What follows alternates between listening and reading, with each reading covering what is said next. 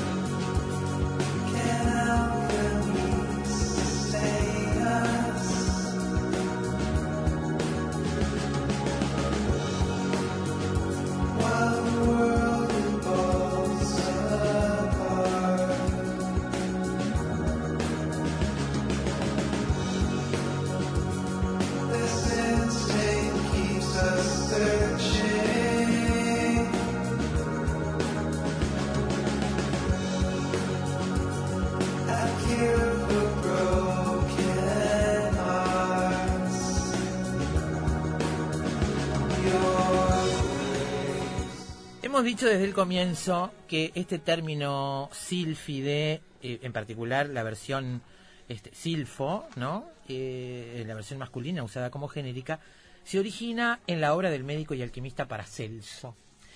Eh, Paracelso tiene una de sus obras, tiene muchas, pero hay una que se llama Tratado sobre las ninfas, los silfos, los pigmeos, las salamandras y otros seres era vos. Eh, bueno, yo tengo acá algunos artículos, uno dice Paracelso, el lutero de la alquimia, por ejemplo, eh, el mundo de los elementales de Paracelso, alquimia, magia, libros, gnomos y ondinas, en fin, hay de todo. Bueno. Eh, pero de alguna manera nosotros decíamos pasar de lo mágico de la magia a la ciencia, a lo mejor está, esa es una, es una posible manera de mirarlo. Un pasaje. Habrá que ver.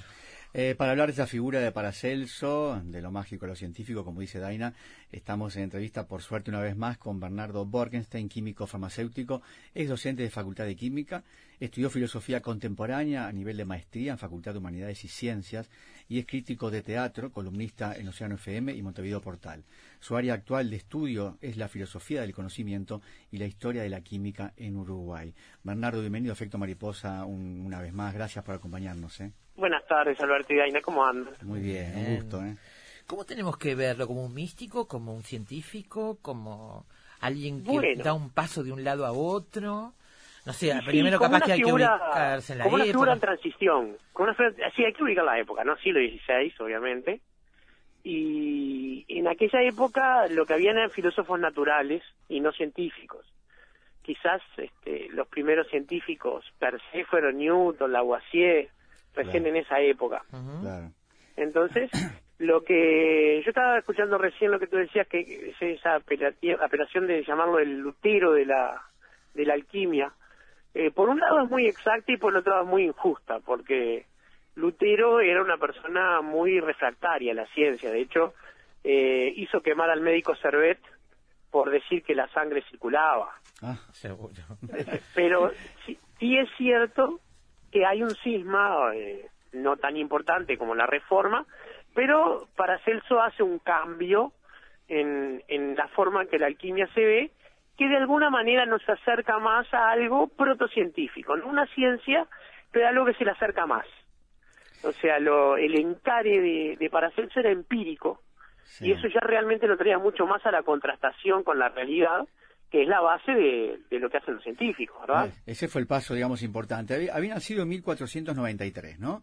Eh, Y se había formado en la alquimia, digamos. Claro, además. ¿Cuál, era el contexto? es lo que había, ¿no? Claro, lo que había. Eso te iba a preguntar. ¿Cuál era el contexto de ese momento, entonces? Bueno, eh, Él, él se formó en varias cosas. Era herrero, era médico, era un médico sin recibir, no hay ninguna constancia que se hubiera recibido de médico.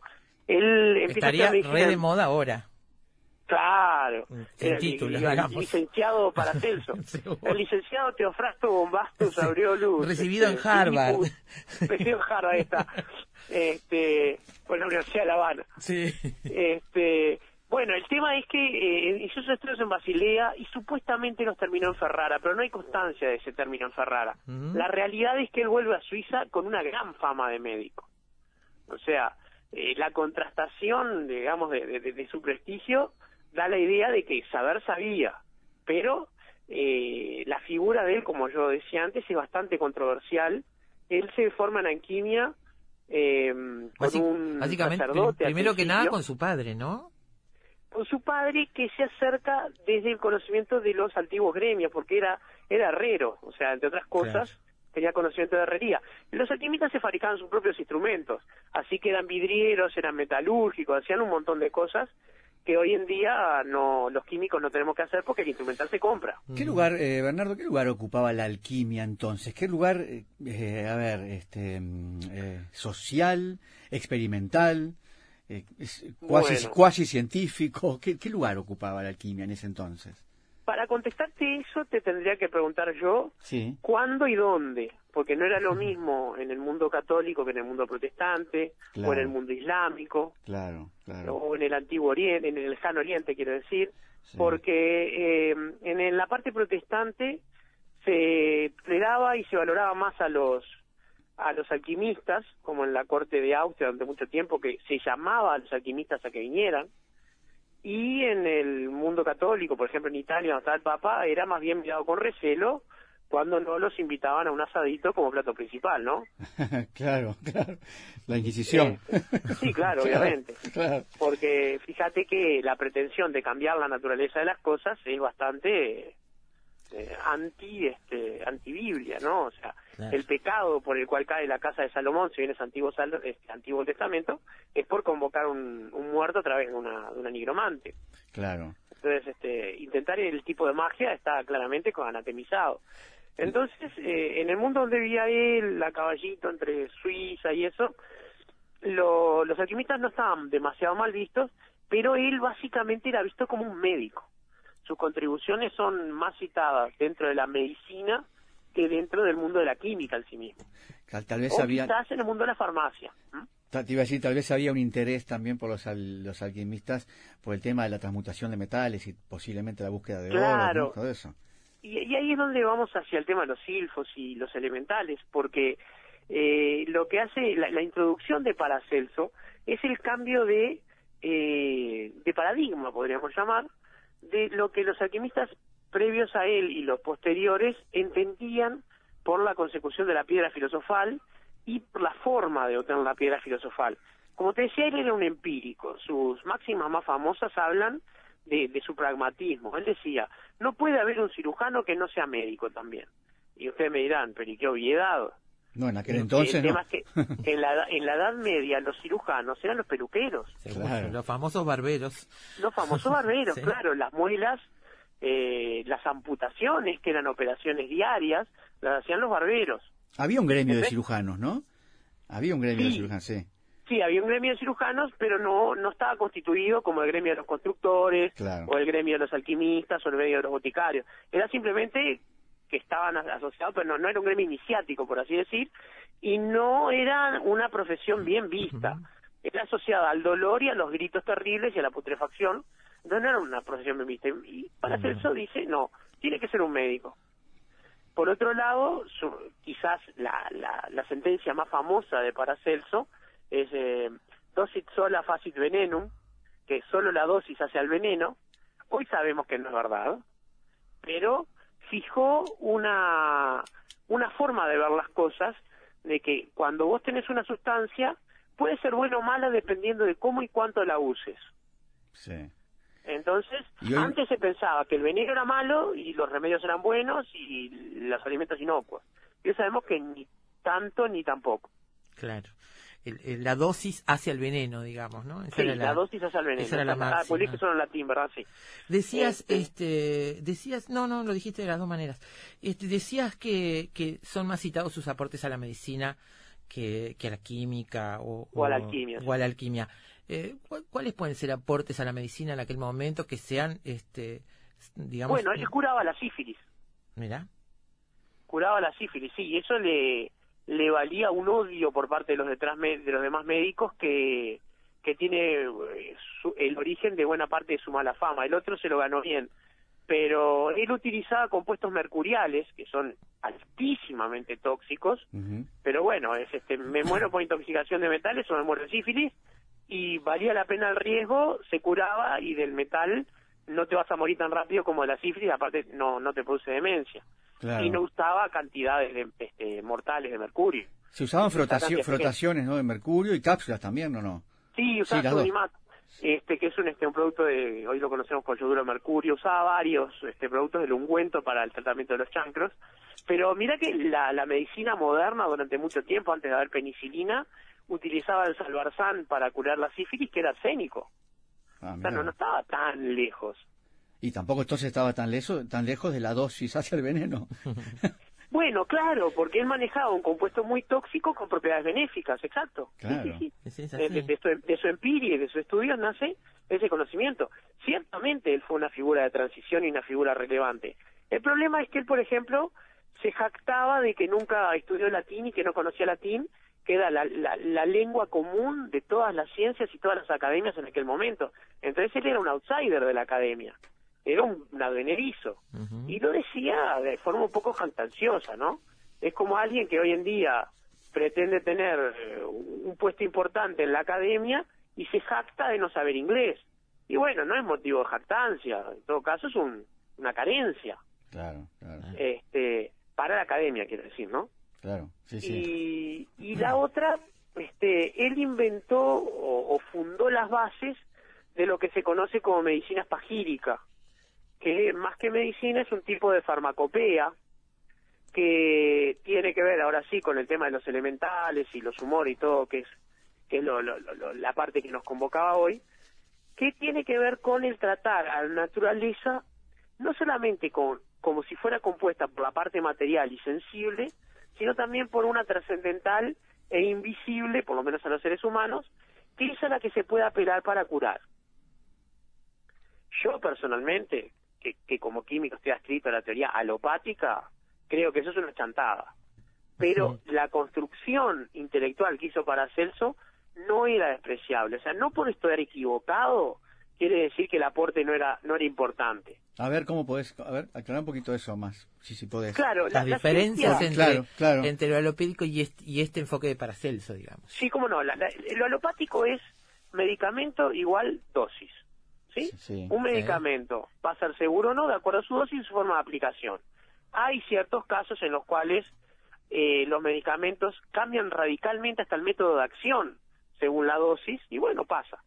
Y la espagiria eh, toma una concepción del mundo aristotélica y, de Hipócrates y de Teofrasto, que eh, consideraba que el mundo estaba compuesto de cuatro elementos, los cuales se vinculaban a cuatro características ambientales.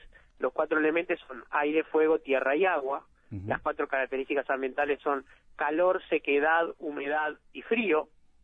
Y se vinculaban así, a su vez, como, como, este, como explicaba Teofrasto, con cuatro humores eh, físicos, cuatro líquidos. Eh, la palabra humor refiere a un gas, pero en realidad eran líquidos corporales, que son la bilis amarilla, la bilis negra, la sangre y la flema.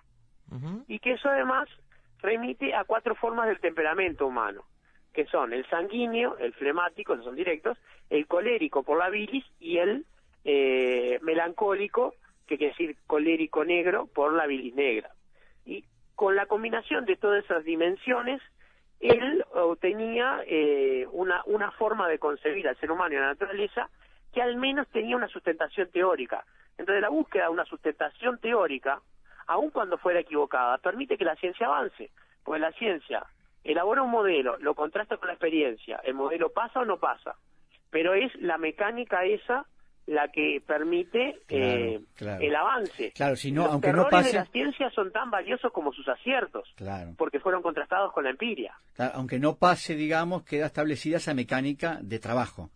Esa forma de conceptualizar. Claro. Les te voy a pasar un, un dato literario, ¿verdad? No, no es un dato de la, de la historia. Sí, En el libro eh, El médico de Noah Gordon, Sí. que, que narra todas las peripecias de un este de un médico, muestra cómo un muchacho que era un aprendiz de barbero viaja hasta la clínica de Avicena para aprender a para aprender a ser médico, ¿no? Para recibirse de. Ujú. Y eh, él empieza su viaje, su, su necesidad de transformarse de una cosa en la otra, cuando ve a un médico judío formado con Avicena operar unas cataratas sí, y se da cuenta de cuán lejos estaba lo, que él aprendía, que eran arrancar muelas, hacer em- amputaciones, eh, de lo, que el otro podía hacer, los efectos de curar. Pero es el médico el, el que le explica todo lo, lo que él podía hacer que el otro no y que ni siquiera sospechaba.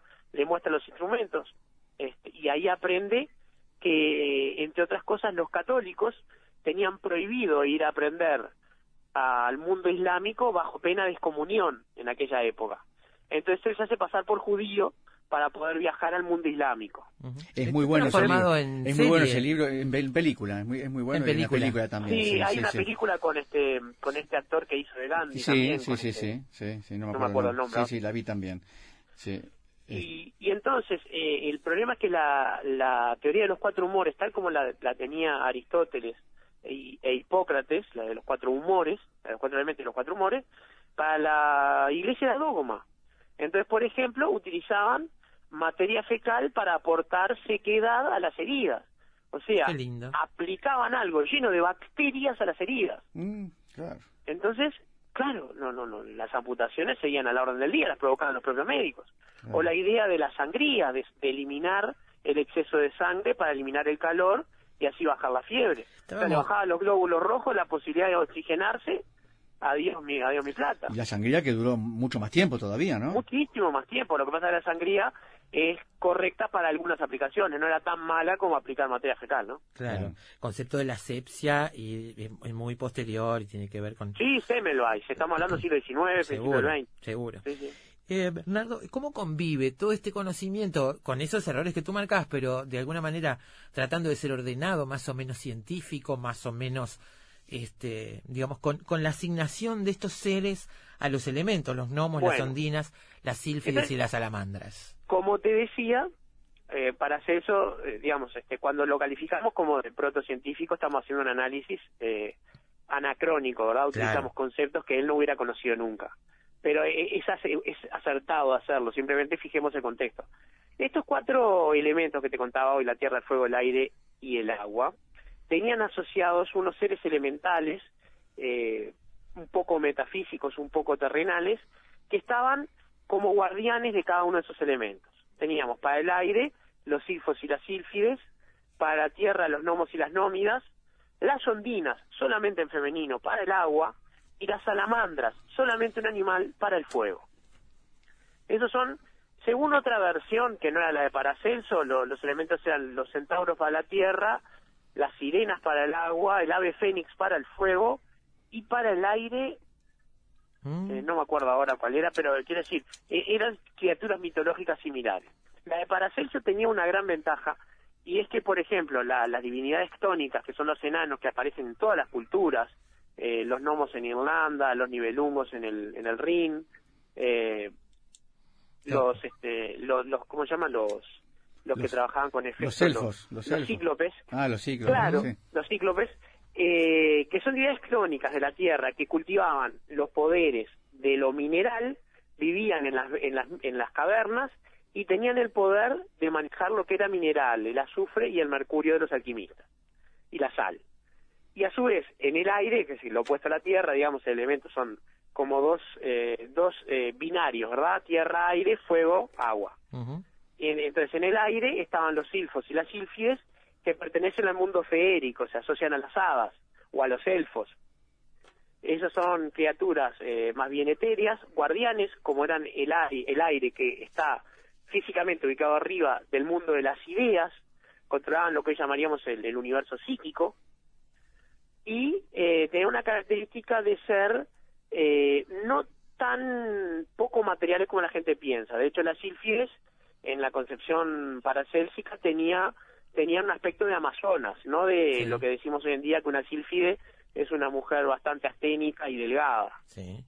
Es cierto, uno leíamos cuando- recién la definición, una, una mujer con más, incluso con algunas características andróginas también. Claro, Twiggy. Seguro, Eh, Twiggy, Twiggy era el claro. ejemplo de una sílfide. Claro, seguro. claro. Sí. Este, y después estaban las ondinas, que eran divinidades menores marinas, que eran las náyades para el agua dulce y las nereidas para el agua salada, que tenían la posibilidad de, de, bueno, bastante directa de manejar todo lo que era la parte de las lluvias, el agua y los fluidos corporales. Ahora, ¿qué, O sea, más, más con los sentimientos, digamos. Exacto, con la parte Con emotiva, emocional, por, claro. por, por los fluidos, exacto. iba a decirte, qué universo tan perfectamente armado, ¿no? Qué Claro, ese es el, el- Cierra todo. Todo cierra, claro. era coherente y consistente, que son las dos características fundamentales de las tres que tiene que tener una teoría científica. La, una teoría científica tiene que ser coherente, consistente y verdadera. Acá Le le falta la, la la tercera, claro, claro. Exacto. Ahora, las teorías científicas son todas parcialmente verdaderas. Como dijo un epistemólogo, no me acuerdo cuál ahora, lo que hacemos es cambiar teorías equivocadas por teorías más sutilmente o más bellamente equivocadas. Mm. Entonces, no dejaba de ser parcialmente científica por ser errónea, porque su esfuerzo por ser coherente y consistente tenía muchísimo valor. Y no- Aparte hay un principio, Sí. No, no. el principio de parsimonia, que es que cada conocimiento nuevo que tú aportás tiene que estar en armonía con los anteriores, no puede contradecir a ninguno de los anteriores. Claro. Y la teoría paracéltica lo cumple, lo cumple fa- fuertemente. Pero aún en sintonía con esto último que estás diciendo, ¿no hay una, una característica de la ciencia que es, de alguna forma, ir adaptando los experimentos a lo que necesitamos confirmar? Sí, y, y la verdad, este, has puesto el dedo en una llaga que los epistemólogos y los científicos este, tienen como un punto de pelea. Mira, eh, hay una frase que, que refiere a, la- a un problema que tiene la luz para analizarla, que es la luz se comporta a veces como si fuera una onda, Sí. el famoso rayo de luz, y a veces como si fuera una partícula, los famosos fotones Sí. y no hay vuelta, es, es ambiguo, tiene, hay una cosa que se llama la dualidad onda-partícula, porque no hay forma de resolverla como no sea una solución de compromiso, que es una partícula cabalgando una onda, para resolver el tema de la dualidad onda-partícula de la luz. Y respecto a esa dualidad, un epistemólogo dijo una vez, eh, formulan preguntas corpusculares para saber si es una partícula y preguntas ondulatorias para saber si es una onda. Claro. Porque Claro. efectivamente ¿Qué es lo que hacemos en definitiva los seres humanos con todas las cosas de la vida? Y que los científicos son seres humanos. La carga eh, ideológica propia de un científico va a pesar a la hora del diseño experimental y del diseño instrumental para verificar sus experimentos, por supuesto que sí. Eh, la URSS, la Unión Soviética, se atrasó 60 años en su evolución del programa genético porque consideraba que la teoría de Mendel con la palabra Mm. dominante era capitalista. Ah, Se saltearon, se saltearon las leyes, ¿no? impresionante. Claro. Y bueno, Hitler no quería saber de física judía y dejó ir a Heisenberg. Claro. Es así, ¿no? Es, es así, nos pasa, digo, esa cosa de autoconfirmar, de autoconfirmación que queremos y bueno, hacemos dar las cuentas lo que queremos que den. También la en física ámbitos de la vida. ¿no? También la física cuántica está dando, este, está, está explicando hace tiempo que el científico justamente forma parte del experimento, ¿no? Ciertamente, ciertamente ese tan remanido Ga- ejemplo del gato, gato de Schrödinger, Schrödinger, claro. de lo que habla es de la influencia del observador en el estado del, del experimento, claro. Claro. Sí, sí, sin duda. Estaba pensando, eh, Bernardo, en lo que nos contabas acerca del odio que le tenían los los colegas este, Sí. eh, por, por, bueno, por el tema de ver- curar la sífilis y demás.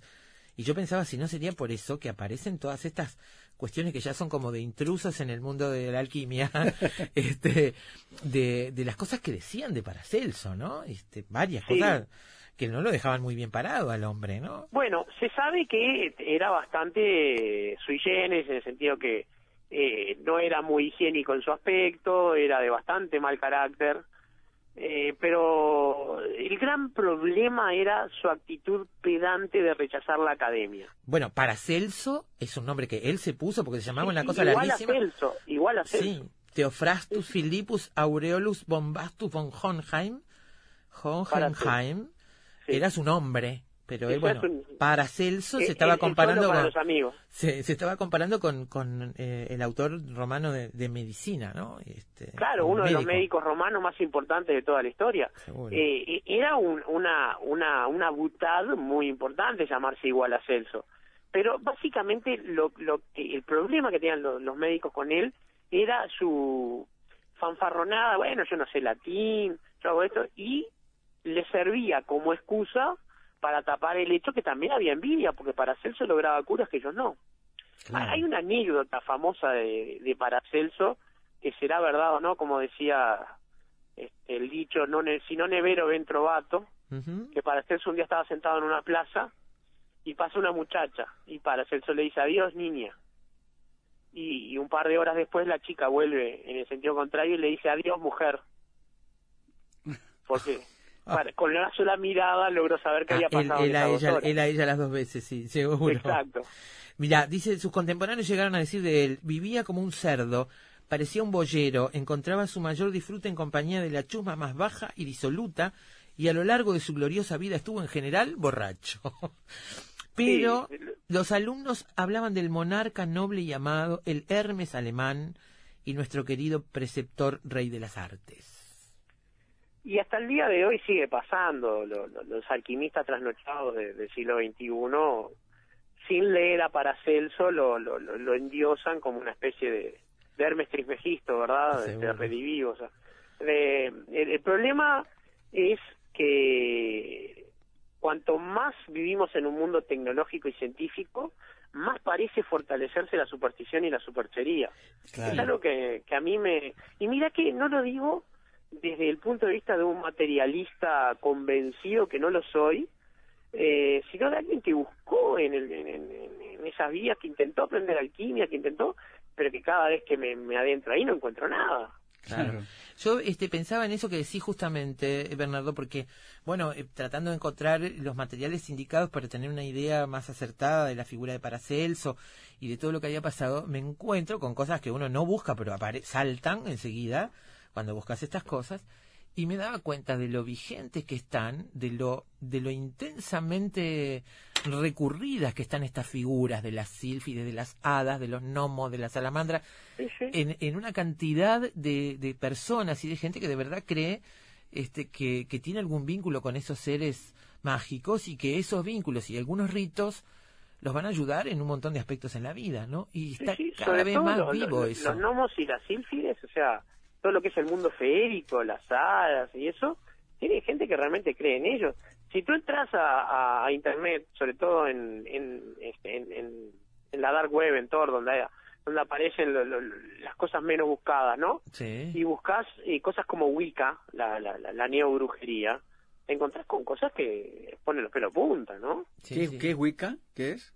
Wicca es una neobrujería, eh, digamos, pre, eh, pre-druídica, digamos, moderna, ¿verdad? Que resalta toda la, la, la parte de brujería basada en hechiceras y brujas que había antes de, que los celtas trajeran a los druidas hombres. Ajá.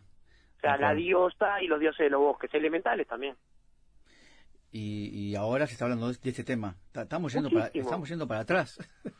Eh, pero claro, claro, claro. Eh, cuando la, eh, digamos, la, la penicilina sola salvó más vidas que todos los brujos del mundo, ¿no? Sin Claro. hablar.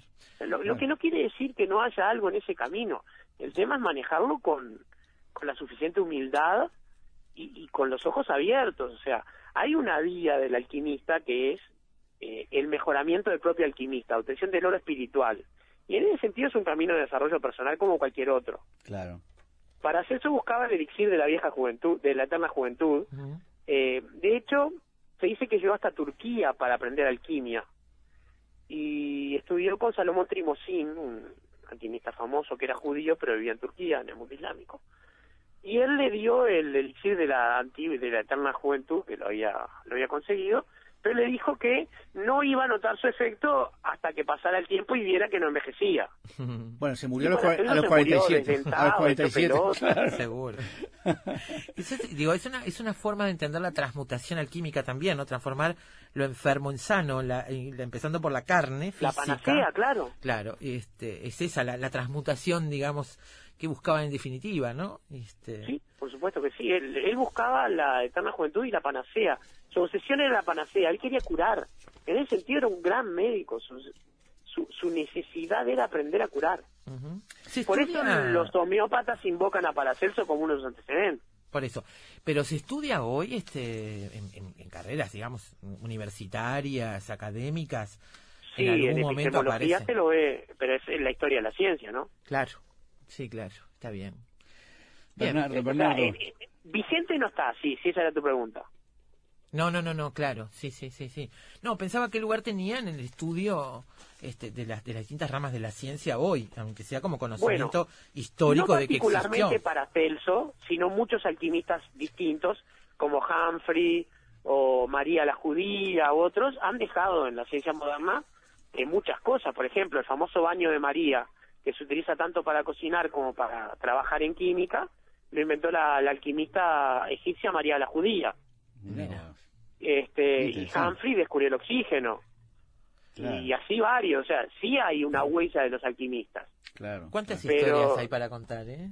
Historias, uff, Preciosas, muchísimo. lindísimas. Volve- y lindísimas. son Volve- fascinantes. Volveremos a llamarte para contar alguna de esas. ¿eh? A las órdenes como siempre, Ber- Alberto. Bernardo Borges, tiene un abrazo grande. Muchas gracias. por Un en abrazo Efecto enorme y hasta pronto. Gracias. ¿eh? Muchísimas gracias.